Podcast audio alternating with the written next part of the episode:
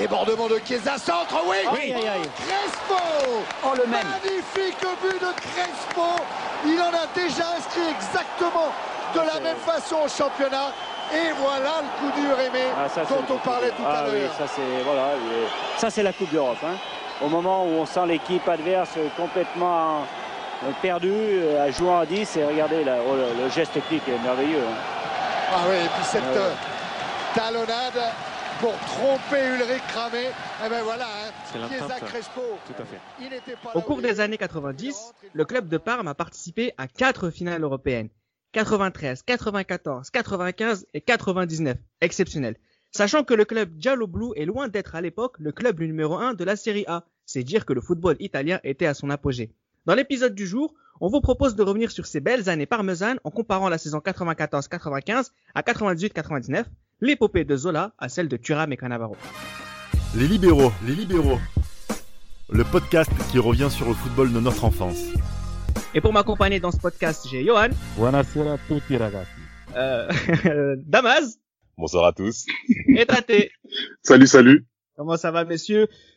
Je Très vous bien. sens heureux de parler de ce football parmesan. Ça fait très, très, très, très, très, très Ah. longtemps que tout le monde attend cet épisode dans les libéraux, que ce soit vous ou nos auditeurs, hein. Et nos auditrices, bien sûr. Comment les oublier Ben, Pourquoi on a attendu si longtemps? Parce que malheureusement, Parme n'a pas été champion d'Italie, alors que si jamais il avait été, je pense qu'on en aurait parlé immédiatement. En tout cas, moi, j'aurais fait tout fait pour. C'est la première équipe que j'ai supportée en Italie parce que c'est pas les grandes locomotives euh, euh, de- de- du championnat italien. J'allais même parler de l'économie italienne. Bon, ça, c'est un autre sujet qu'on verra pendant le podcast. Et euh, Parme, c'est les couleurs, c'est la petite ville italienne, 710 000 habitants, mais qui a mis en place des transferts faramineux avec un avec des joueurs mais qu'on retient pratiquement tous dans notre histoire durant toute l'époque libéraux et même encore aujourd'hui pour les plus jeunes. Et moi concrètement Parme, c'est jusqu'à aujourd'hui je cherche encore un maillot parmesan à acheter. Il y a un très beau. Justement, euh, Tate, on a affaire à un, à un club, j'allais dire, faut pas le considérer comme euh, négatif, euh, moyen, mais avec des joueurs formidables. Dans ce podcast, il va y avoir un- une orgie de noms exceptionnels qui ont tous fait une carrière, euh, une carrière formidable par la suite. Euh, une carrière formidable par la suite. Certes, c'est vrai qu'ils n'ont pas euh, joué vraiment les premiers rôles dans le championnat, mais il faut le dire, ils ont, dans les années 90, ils ont été meilleurs que l'Inter. Avec beaucoup moins de moyens, ils ont réussi. No- notamment, notamment grâce à des, euh, notamment grâce à des, euh, comment dirais-je, des résultats sportifs, euh, euh, Johan, de Parme, notamment en Europe au début des années 90. Alors on va pas parler de 95 et 99 parce que c'est le sujet de, de notre podcast et on va y revenir très longuement euh, euh, pendant de longues minutes. Mais effectivement, Parme, comme je l'ai dit dans mon introduction, c'est une équipe qui sait ce que c'est que les finales européennes. Alors pas la C1, pas la Ligue des Champions, mais voilà, c'est quand même une équipe qui joue la C2, la C3 et qui va jusqu'en finale et parfois pendant euh, trois saisons de suite. Euh, il est clair que Parme est vainqueur et finaliste en vainqueur en 93, finaliste en 94 de la Coupe des Coupes, vainqueur en 95 et en 99 qu'on verra tout à l'heure de la Coupe de l'UEFA. Donc on peut se dire quand même que Parme est une équipe qui compte en Europe. C'est une équipe qui sait gagner les compétitions européennes, contrairement au club, euh, à certains clubs français. Mais Parme est vraiment une, est vraiment l'équipe frisson en fait de, du calcio de l'époque. Et euh, c'est tout naturellement que c'est mon club, euh, mon club chéri quoi. Ah bon, c'est pas Ah. la Juve? Non, eux. Euh, Mais justement, on parle de Parme, mais Parme, c'est aussi Parmalat Damas. Avec un seul nom qu'il faut retenir, c'est la famille Tanzi. Callisto Tanzi.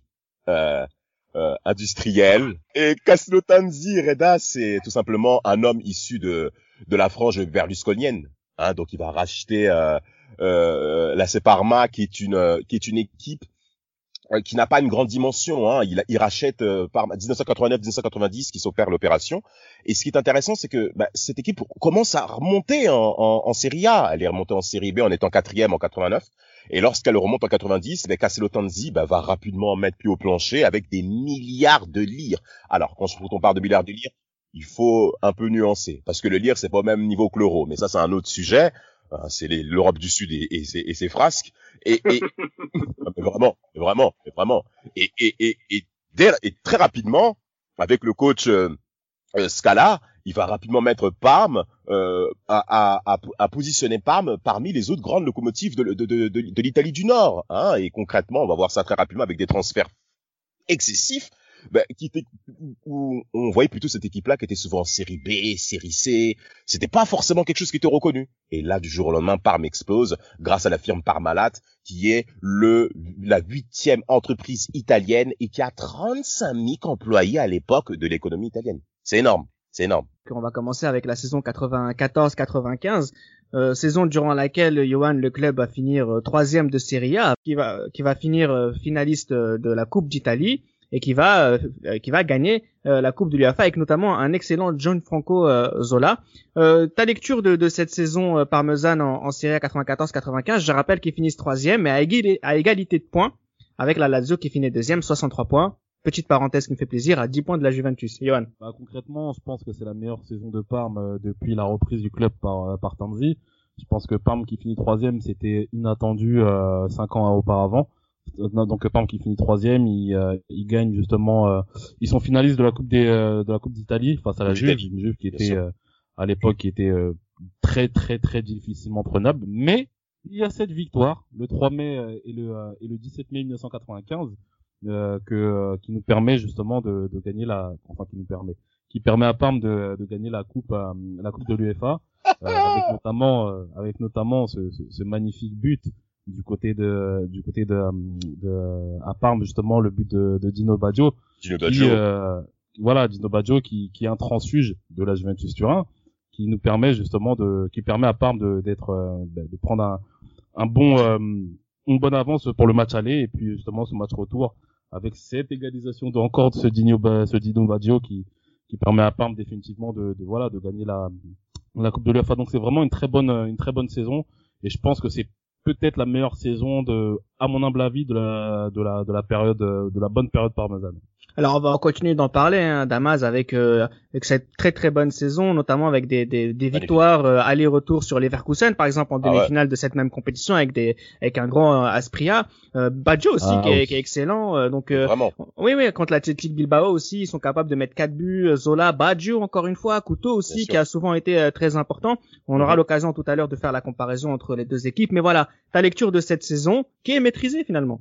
Ouais, qui est maîtrisé, qui est maîtrisé. Alors surtout, il faut quand même signaler que concrètement, Parme euh, va souvent se justifier par un début de saison souvent très intéressant, avec des performances euh, euh, notables, des victoires. Ensuite, on voit bien la saison 94-95, ils font une première partie de saison plutôt intéressante avec seulement deux défaites. Donc ils sont encore dans le coup pour le titre. Euh, Je vois Oui, souvent qu'ils sont premier, second lors de la première partie de saison. Et quand vient maintenant la partie du mois de mars et du mois d'avril, ben c'est un peu ça la différence entre les très très grandes équipes et les grandes équipes comme Parme où Parme réalise concrètement un mois d'avril en championnat qui est très très très compliqué. Euh, sans compter la défaite à la Roma, la défaite contre Milan AC 2 buts à 3 qui, qui coûte cher hein, par rapport à la course au titre. Alors c'est vrai qu'après que se prenne un peu, mais c'est surtout le, le match aller-retour perdu contre la Juve. 4-0 au match retour. Ça, ça fait mal ça. 4-0 au match retour. Et au match aller, ils ont même perdu un but à 3. Alors on sait très bien, pour les équipes qui essaient de monter en hiérarchie, en dimension, que les confrontations face aux gros clubs des championnats locaux euh, euh, comptent énormément. Et là, ben, Parme, face à la Juve, baisse le pied. Surtout que là, on a affaire à, à, à Roberto Baggio qui, enfin, euh, arrive à devenir champion d'Italie, à, à être performant également en Coupe d'Europe, bien qu'il était, parce que la saison 93, elle est pour lui, hein, bien entendu, avec son ballon, avec ce fabuleux ballon d'or. Mais là, en 95, ben, Parme, en championnat, on l'attendait. Malheureusement, il y a eu cet échec, comme j'ai dit, au cours du, du printemps. Mais par contre, Parme est une équipe de coupe.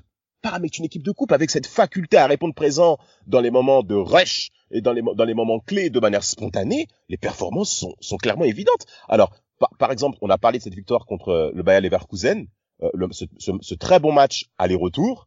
Et, et, et, et- et bien entendu, et cette confrontation contre la Juve. Alors moi, contre la Juve, j'avais observé ça. Le, le, le match aller contre la Juve. Mais John, John Franco Zola, exceptionnel. Pour moi, Ouais. concrètement, c'est le meilleur joueur de Parme des années 90. Euh, jeu court, jeu long, accélération, prise de balle, crochet court, capacité à garder le ballon. Euh, et même Asprilla, même Asprilla fait une très très belle finale. Hein. Lui, c'est mon qu'il faut- préféré. Hein.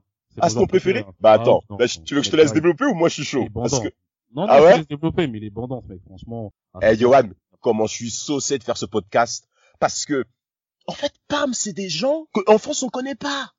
Et surtout qu'on ne veut pas connaître. Que la France du football ne veut pas connaître. C'est pour ça que je suis honoré de faire ça avec les libéraux. Et Asprilla, franchement, le début de match qu'il fait, il embête tellement les défenseurs de la Juve euh, dans ses prises de balles, dans ses dans ses crochets et surtout dans ses courses, parce que Parme joue bas, Reda. Parme ne joue pas, Parme ne se permet pas de jouer très très haut au niveau médium pour, pour se confronter avec la Juve, où en attaque t'as quand même Fabrizio Cavallini, John Lucavelli qui peuvent être très dangereux, mais quand Aspect le ballon, bah, il permet à tout un bloc de remonter et dans une confrontation aller-retour, ça compte beaucoup. Alors justement, cette confrontation aller-retour, c'est ça qui m'intéresse aussi dans, dans cette saison 94-95 tâtée, c'est que il y a ce duel à distance avec la Juventus en championnat qui s'est mal passé pour Parme. Il y a eu cette finale de Coupe d'Italie contre la Juventus qui s'est mal finie pour Parme. Et finalement, ils ont réussi à se venger, entre guillemets, sur cette finale de Coupe de l'UEFA parce qu'ils avaient aussi cette expérience de la Coupe de l'UEFA cette expérience pardon de la Coupe d'Europe du côté de Parme qui a fait la différence sur ce match-là et ils étaient aussi peut-être mieux en forme même si tout au long de cette saison ce qui a pêché du côté parmesan c'est la profondeur du banc. La profondeur du banc, il y a on a Thomas Brolin qui a perdu sa place euh, il était titulaire euh, les années d'avant mais par rapport à Zola, il a perdu sa place, il a reculé sur le terrain en milieu de terrain mais euh, clairement le, son rendement n'était pas le même que les saisons d'avant. On a le petit Fioré qui commence aussi à pointer son nez, mais le souci c'est en termes, comme a dit Damas, en termes de banc, il n'y avait pas assez de, euh, il y avait pas assez de matière euh, pour concurrencer les mastodons qui étaient le mastodon cette année-là qui était la Juve. Mais ils ont réussi quand même à, face à la Juve sur deux matchs, même si ça s'est joué quand même à rien, hein, ça s'est joué à 2-1 sur les deux matchs. Ils ont quand même réussi sur euh, les deux matchs à, à, gagner cette Coupe d'Italie. Et comme tu as dit, c'est par rapport à, à l'antécédent, à la, à la culture de la Coupe d'Europe qui été imprégnée équipe dès, euh, dès 93 et aussi 92 en Coupe d'Italie. Alors il y a beaucoup de, de joueurs hein, qu'on voit souvent, bien sûr Luca Bucci euh, qui est titulaire au, au goal, euh, Minotti, Di qu'on connaît aussi très bien du côté de, de la sélection italienne, Apolloni aussi qui, qui, a joué la finale de la Coupe du Monde 94, bien sûr euh, Sensini aussi, Sensini aussi qu'on qu'on qu'on verra aussi pour quand on va parler de 99, mais voilà effectivement la paire en or, Johan, c'est Zola Aspria avec euh, Zola qui est vraiment extraordinaire. La saison 94-95 qu'il fait, elle est extraordinaire. Il met 19 euh, buts en championnat, 28 buts toutes compétitions confondues. Que voulez-vous? Que voulez-vous? Jean-Franco Zola, c'est vraiment un joueur qui un joueur incontournable de la Serie A à cette période-là. Et on parle de la grande Serie A, pas de ce qu'on voit aujourd'hui. Donc vraiment, Gianfranco Zola, c'est ça, ça, a été vraiment le, le, maître artificier de cette équipe. Mais comme je l'ai dit précédemment, moi honnêtement, j'ai un fait pour Faustino Aspria parce que je me répète, hein, mais la palette technique de ce joueur, avec sa vélocité, le mec il est capable d'éliminer tout en accélérant, il dribble justement. Tout il reste debout. Oh. C'est incroyable, c'est incroyable. Moi, j'étais un, petit peu, un petit peu déçu de, de, de, son passage à Newcastle, même s'il y a eu quelques fulgurances. Mais je tiens quand même à rendre hommage à Faustino Aspria, qui est un joueur que peu de personnes connaissent. Quelle vitesse. Ouais. C'est sa principale qualité, euh, Tate Ouais, la vitesse, la puissance, l'explosivité. Après, devant le but, c'était pas complètement toujours ça, malheureusement. Mais exact. Euh, quelle vitesse. C'est un peu le Mbappé de l'époque, un petit peu. En termes de, de, de, profil de jeu, je parle. Alors, on va, on va passer aussi maintenant à, à, la, à, la, à la saison 99. Euh, la saison 99 qui pour le coup euh, finit par un, un doublé parmesan Damas avec cette coupe d'Italie et cette coupe de l'UEFA. Donc on parle pas simplement d'une équipe qui est capable de d'aller en finale. Hein. Euh, c'est vraiment une équipe qui, qui voilà qui, qui joue des standards, a fini quatrième en 99, donc on la voit aller au bout de la Coupe d'Italie, aller au bout d'une Coupe d'Europe et lutter jusqu'au bout euh, dans le championnat. Donc euh, toujours avec Alisto Tanzi à la à la présidence. Ah Là, on a c'est un autre coach, on aura l'occasion d'en parler tout à l'heure, mais c'est aussi une autre équipe. C'est vraiment une équipe avec plus d'étrangers, avec plus de jeunes, mais qui continue quand même de garder les standards que Parme avec lesquels elle nous avait habitués les années précédentes. Reda, messieurs, Monsieur Tanzi, la famille Tanzi. Pourquoi on a, pourquoi j'insiste sur la famille Tanzi? Parce que cette société Parmalade s'est développée au cours des années 90 et Parme à la même vitesse. Un journaliste britannique a osé parler hein, de, de, de Callisto Tanzi et il a dit que euh, Monsieur Tanzi parle du football comme s'il emballait du lait dans une brique de lait qu'on vendait à 8 heures du matin à un enfant. Ce monsieur connaît sans doute pas grand-chose au football, mais la passion qu'il aimait est la même chose avec laquelle il va vendre son lait. Donc pour lui, Parme, c'est le rythme de son entreprise Parmalat. Et Parmalat va se développer à une vitesse folle. Au Brésil, en Suède, en Afrique, l'Océanie, il est partout. Et il va, il va même nommer Parmalat comme étant euh, euh, actionnaire majoritaire d'un club hongrois. Il se positionne partout, il subventionne plein de clubs. Alors, nous, les libéraux, on a déjà mentionné une fois au cours d'un épisode la chute hein, des clubs italiens euh, au niveau économique une fois arrivé la crise en 2008. Et je pense que les différents rythmes qu'a mené Calisto Tanzi mènent à là. Maintenant, revenons à la saison 98-99. L'investissement que va consentir la famille Tanzi pour Parme ne rigole pas. Juan Sebastian Veron, qui est concrètement le plus gros transfert qui est mis hein, pour cette saison 98-99. Mm. Euh, et, et, et, et, et en plus de ça, je crois que c'est, je crois que c'est même 19 millions d'euros, hein, qui, était, qui, qui, est énorme hein, euh, concrètement Ouais, cet investissement-là. Ouais, c'est un très très gros transfert. Hein. Alain Bogossian qui signe avant en effet euh, euh, le mondial 98 avec Parme. Donc cette arrivée compte également. Il va jouer un très grand rôle au niveau défensif. Et concrètement, euh, si on attaque directement la saison parmesane, encore une fois, le début de saison est très intéressant. Trois défaites en 17 matchs, euh, plusieurs victoires consécutives. On tient dragé haute face aux gros clubs, mais par contre, on est un peu hésitant face aux clubs, face, face aux provinces italiennes, les petites provinces. Euh, Perugia, donc euh, que la Juve se souvient très très bien, Cagliari, qui a causé d'énormes problèmes à la Roma et encore aujourd'hui. Et cette défaite Mm. face à une grosse équipe, la Lazio, Tate. La Lazio, com- comment l'oublier? Le dernier match, le dernier match. hein, Le dernier match exactement de, de, de, de la phase allée. Mais Oh. il y a aussi le match, il y a aussi le match de, en janvier qui, à domicile, qui, qui perd contre la Lazio 3-1, 3-1 à domicile. Ouais, c'est ça, c'est ça, C'est c'est ça. dur et ça a l'air mis vraiment du plomb, euh, du plomb dans l'aile pour le titre.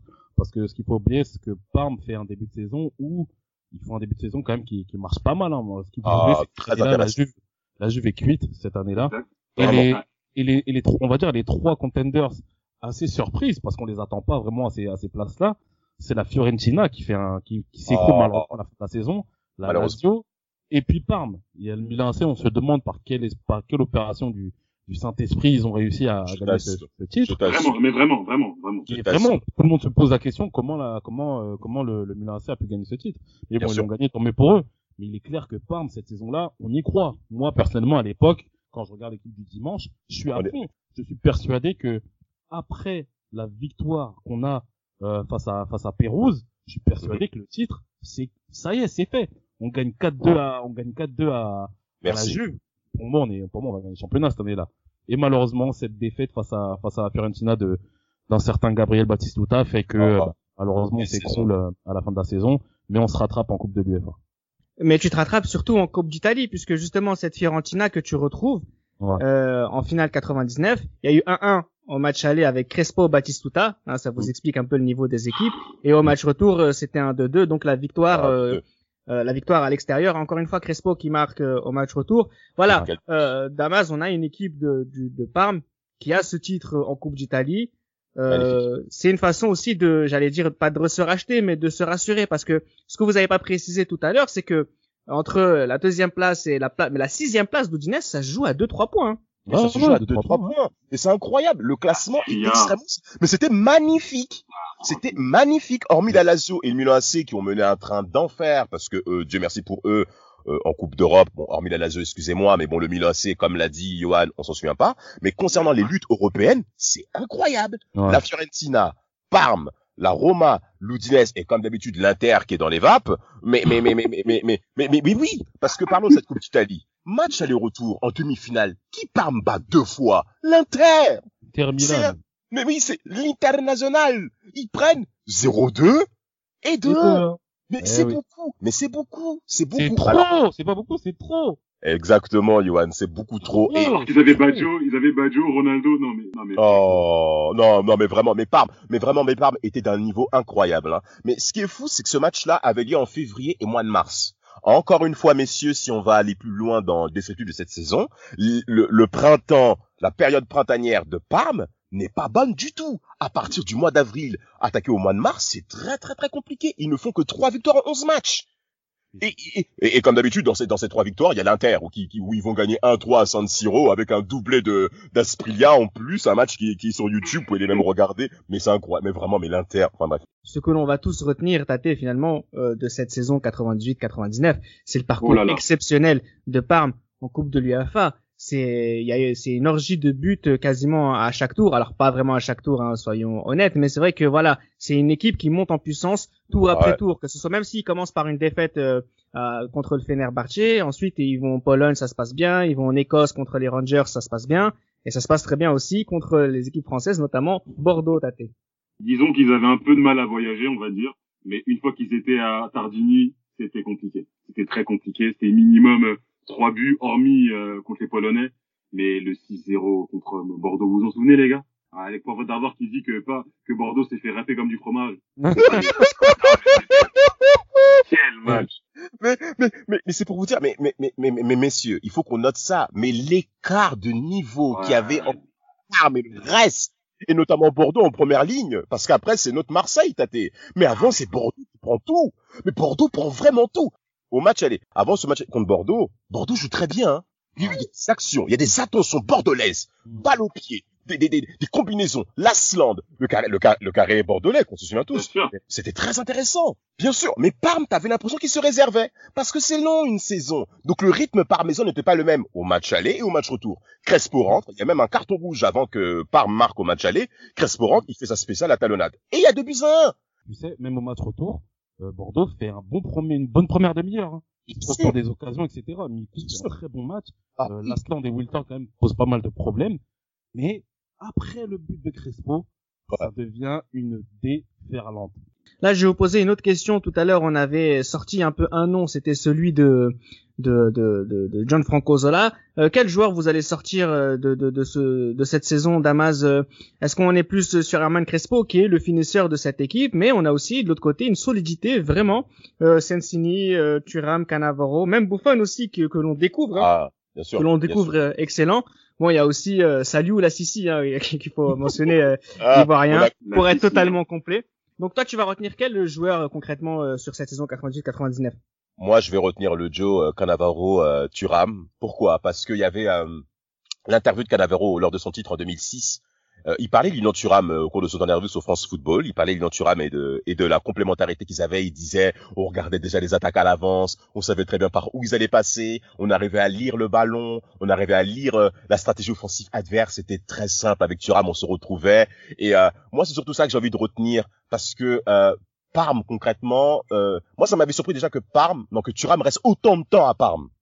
Parce que normalement, il est censé partir beaucoup plus tôt, mais Parme était tellement fort et, et l'écart qu'il y avait, j'insiste là-dessus, mais même défensivement, Cannavaro, nous, on concrètement, je l'ai découvert avec l'équipe du dimanche, comme m'a dit Johan, mais Parme, sous l'équipe du dimanche, plus les matchs sur Canal+, c'était beaucoup trop. C'était trop dur. C'était, c'était, c'était excellent. Et, là, bon, pour moi, c'est ce duo-là que je retiens avec euh, Nicolas Sensini son fameux chewing-gum.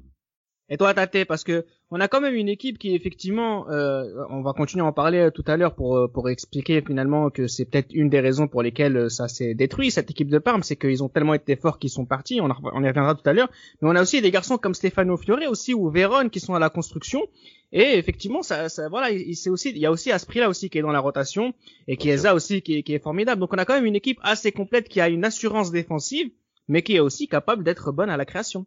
Véron qui était euh, pour moi bon après il a Lazio c'est vrai mais qui commençait à dans le monde du football entre guillemets en Europe à montrer qui il était avec euh, cette avec cette C3 et Crespo qui en finale qui marque en finale de Coupe d'Italie qui marque en finale euh, contre Marseille qui homme des finales en Crespo hein. chaque finale ah, vraiment, il a marqué. En Libertadores en 96 il marque. Contre Liverpool en 2005 il marque. Et là contre Marseille il punit il punit oh. Laurent Blanc et toi, Johan, j'imagine que c'est cette saison-là qui t'a fait aimer ce club. Déjà, euh, le, déjà le maillot, je le trouvais trop beau parce que ce que vous voyez, c'est que quand on est petit à cette période-là, les maillots jouent un rôle très important pour l'équipe, euh, pour l'équipe à laquelle on s'attache. Donc, il est clair que, moi, honnêtement, moi, c'est cette saison-là qui m'a fait découvrir Parme et euh, cette finale. Moi, honnêtement, cette, déjà, ça a commencé avec le match contre Bordeaux, le 6-0 sur Canal+. C'était incroyable. Mais en plus, cette finale, avec un Hernan Crespo que l'on découvre, parce qu'Hernan Crespo, c'est encore un jeune espoir à l'époque. Hein. Hernan Crespo, c'est un jeune espoir à l'époque, il fait partie de, des 22 de l'équipe d'Argentine en 98.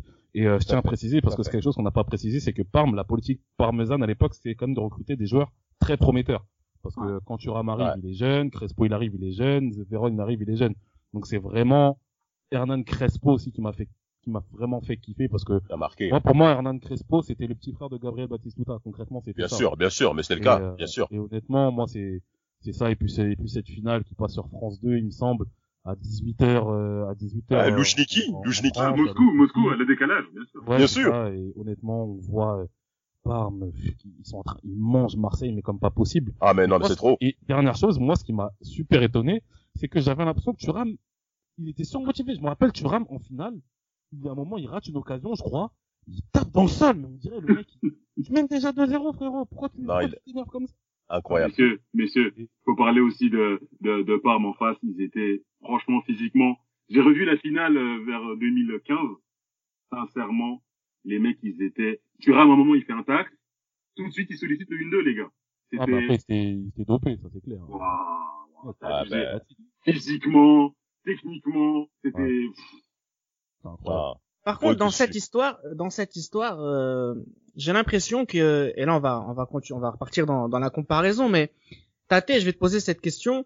Euh, dans l'histoire, euh, on va retenir la présidence, on va retenir Parmalat, on va retenir tous ces joueurs. Encore, on n'a pas fini de les citer, on va en faire la comparaison en, en poste par poste dans, dans quelques minutes. Mais ceux qui vont passer aux oubliettes de l'histoire, c'est Scala et Malesani, les deux coachs. Personne ne connaît ces messieurs finalement quand, avec le recul, parce qu'on les a plus vus par la suite aussi.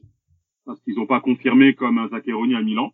Quand, quand, quand ça se passait à l'Udinese, il prend un grand club et ça se passe bien. Donc c'est pour ça qu'on retient Zaccheroni. Et eux, malheureusement, après Parme, ils n'ont pas eu de succès euh, autre qui fait qu'on se souvient d'eux. Et c'est ça qui est dommage euh, pour eux. Alors voilà, il faudra qu'on qu'on- on en parle aussi parce que c'est justement ils ont joué plus ou moins de la même manière avec euh, trois défenseurs centraux et deux euh, pistons sur les côtés, avec un milieu euh, à trois, euh, notamment un joueur à, à la à la construction, et puis deux attaquants, Chiesa Crespo en 99 et Zola Aspria en 95. Donc voilà, il faut quand même rendre hommage à ces messieurs. et C'est important que qu'on puisse les citer dans dans ce podcast. Euh, surtout, euh, surtout euh, le premier, hein, euh, Scala, qui est, qui était, qui a fait, qui a de bons résultats aussi en Europe euh, au début des années 90. Alors que, alors que pour ce qui est de, de l'autre monsieur, on l'a plus, plus vu par la suite. On va faire poste par poste maintenant, si, si vous voulez bien, mais c'est juste pour essayer de comparer. Alors je vais vous donner la parole un après l'autre, mais pour chaque poste, pour pas qu'on parle tous en même temps. Le premier, entre guillemets, c'est Bucci Buffon. Tate, ce qui est intéressant avec euh, 99, c'est qu'on a découvert Buffon et on a tout de suite vu chez ce garçon qu'il avait, enfin on l'a découvert, non, on le connaissait déjà depuis euh, un an et demi, mais on, a- on savait que chez ce garçon euh, que qu'il était différent. Jeunes auditeurs, regardez les photos, les, les vidéos de Buffon euh, sur YouTube à Parme. C'était incroyable. C'est Superman, le gars. C'est Superman, le gars. C'est, mais c'est sans, sans déconner, hein. Il, fait- il faisait des arrêts. Dis, C'était, on dirait un jeu vidéo. C'était l'un des meilleurs euh, gardiens. C'était déjà l'un des meilleurs gardiens du monde. Il était troisième gardien en 98 euh, euh, en, équipe d'Italie. Il était numéro un déjà en 99. Il se blesse avant l'Euro. Buffon sans hésiter. Alors de l'autre côté, en, en ce qui concerne les défenseurs, Johan, on a Apolloni, Couteau, Minotti, et de l'autre côté on a Cannavaro, Sensini, Thuram. Alors je le dis tout de suite, je pense que ça va être, euh, ça va être, euh, ça va être pour la- les plus connus forcément. Mais voilà, juste il faut bien préciser. Bon, Couteau, il a eu une carrière exceptionnelle, on la connaît Ouais. tous. Euh, un garçon comme Apolloni, comme je l'ai dit aussi tout à l'heure, c'est quelqu'un qui est finaliste de Coupe du Monde. Alors il rentre en jeu contre le Brésil, mais voilà, c'est un international euh, qui est confirmé. De ton côté, tu considères voilà que Cannavaro, Sensini et Thuram a fait rentrer Parme un peu dans dans la légende. Et est-ce que pour cela ils sont forcément euh, meilleurs que Apolloni, Couteau, Minotti, qui ont peut-être un meilleur palmarès avec Parme n'en déplaise à ceux qui préfèrent justement euh, la, la charnière de, l'année 95, mais celle de 99, elle est incroyable. Elle est vraiment incroyable. Quand vous voyez que Thuram, euh, champion du monde, quand vous voyez déjà les, les, années d'après, enfin, bon, Thuram a été champion du monde en 98, mais quand vous voyez ce que devient Cannavaro, Ballon d'Or 2006, euh, Nestor Sensini, qui, bon, lui qui est resté jusqu'au bout, mais on, on c'est, pour moi, c'est, c'est, c'est, c'est une charnière qui est vraiment incroyable euh, en Italie à l'époque. C'est, pour moi, il n'y a pas photo. Je pense que euh, sans, sans réfléchir, c'est Cannavaro, Sensini et Thuram pour moi. Alors peut-être la différence entre les deux équipes, hein, c'est que finalement euh, Ben Arrivo et, et Dicara, qui sont les pistons en 95, Fouzer et. Vanoli euh, vont être plus offensifs. C'est peut-être là qui, ce qui fait la différence ça, ouais. dans les deux approches euh, tactiques entre les deux coachs. Et donc toi, Damas, si on parle du milieu de terrain, Bogosio, Baggio, Véron en 98, Baggio, Bogos. Pin, Sensini, Sensini qui va monter, qui va jouer un peu plus haut. Qui va jouer un Euh, peu plus haut. Ouais, tu vas, tu, toi aussi tu vas être côté Véron, euh, Bogosio, Baggio? Non, c'est, c'est, c'est, bah, bah, malheureusement, je vais être, bah alors, malheureusement, qu'est-ce que je raconte? Moi, je vais être du côté 95. Ah, ça me rassure parce que Baggio est excellent en 95. Non, mais non, en fait, pourquoi je vais être 95? Parce que malheureusement, 99, Véron part juste après. Il n'y a pas cette, euh, ce- ce- cette durée Cette dans le temps. Continuité. Mm. cette continuité parce qu'en plus le départ de Vérone fait très mal au dispositif tactique de la de de, de Parme. Hein. Après c'est vrai, Ariel Ortega arrive, Bah, mais Excuse-moi Damas, excuse-moi de te couper Damas, mais non je t'en prie. la preuve, la, pre- la preuve en est la saison d'après, on est en tour préliminaire de la Ligue des Champions, on se fait sortir par les Glasgow Rangers. Et ça fait mal. C'est pour des raisons que le championnat d'Italie commençait tard et que les mecs euh, vers le mois d'août ils étaient ils étaient pas prêts et, même sûr. on l'a vu contre Lille après Johnny Ecker est passé par là et ils n'arrivaient pas à, à tirer Bien sûr. euh, Et, et- et on a d'autres exemples comme ça. hein. On a d'autres exemples comme ça aussi avec euh, l'Italie en éliminatoire 2006 face à la France. Ils arrivent totalement cuits au Stade de France euh, après le Mondial 2006, tout ça, ça on sait tout ça. Bon, ça Ouais, parenthèse, pa- parenthèse refermée. Euh, moi côté, moi je veux retenir quand même côté parmesan, même si c'est difficile de faire le comparatif, parce que le Parme mi années 90, il a encore une dimension provinciale qui est forte. Il a encore cette dimension-là. Luca Bucci, il reste à Parme pratiquement toute sa carrière. PES 2006, il est dans l'effectif parmesan. Il est là. Non mais les libéraux, qu'est-ce qu'on aime le foot purée. Mais il y a plein de mecs qui sont encore là. Antonio Benarivo, il fait toute sa carrière, je crois, à Parme, je crois aussi comme à Polonie. Et, et, et, et, et, et, et par contre, cette dimension 95, chacun avait un rôle vraiment prédéfini qui était quand même assez marqué.